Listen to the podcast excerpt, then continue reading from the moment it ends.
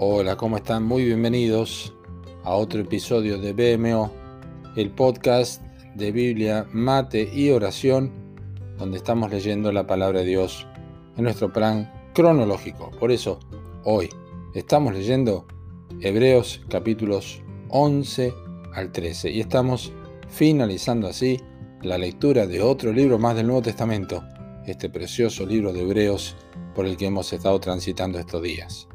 Nuestro episodio de hoy se titula Identificación recíproca. Así dice nuestros textos, porque el que santifica y los que son santificados de uno son todos, por lo cual no se avergüenza de llamarlos hermanos. Pero anhelaban una mejor, esto es celestial, por lo cual Dios no se avergüenza de llamarse Dios de ellos, porque les ha preparado una ciudad.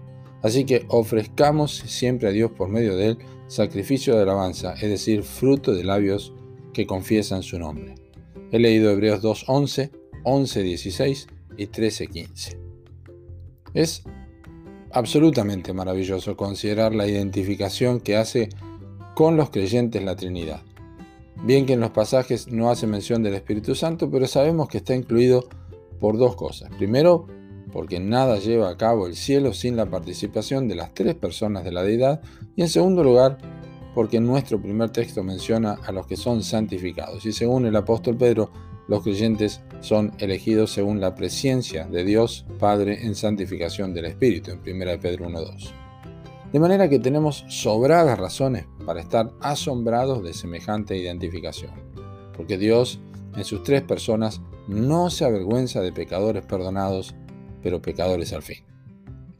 No pienses, vos que estás escuchando, que esta actitud de Dios es a causa de alguna particularidad que encuentre en nosotros y que lo motiva a sentirse orgulloso. No, no es así. Pero lo que realiza la regeneración en el corazón permite un vínculo vital que hace que el Padre vea a los suyos con orgullo y eterno aprecio.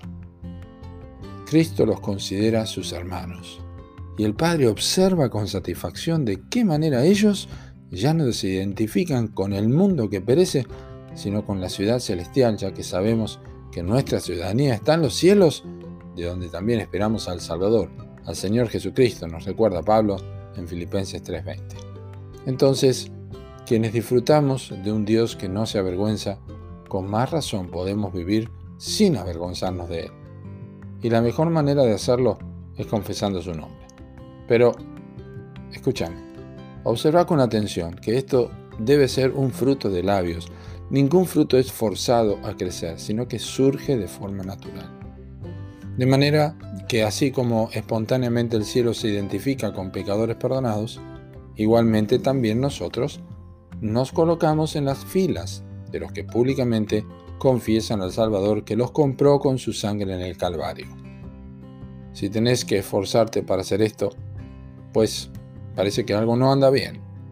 Qué dicha incomparable, qué verdad y qué exhortación tan adecuada, ¿verdad? Dios que no cambia, siempre se siente orgulloso de su pueblo, celoso del mismo. ¿Y vos qué decís de tu Salvador? Que Dios te bendiga.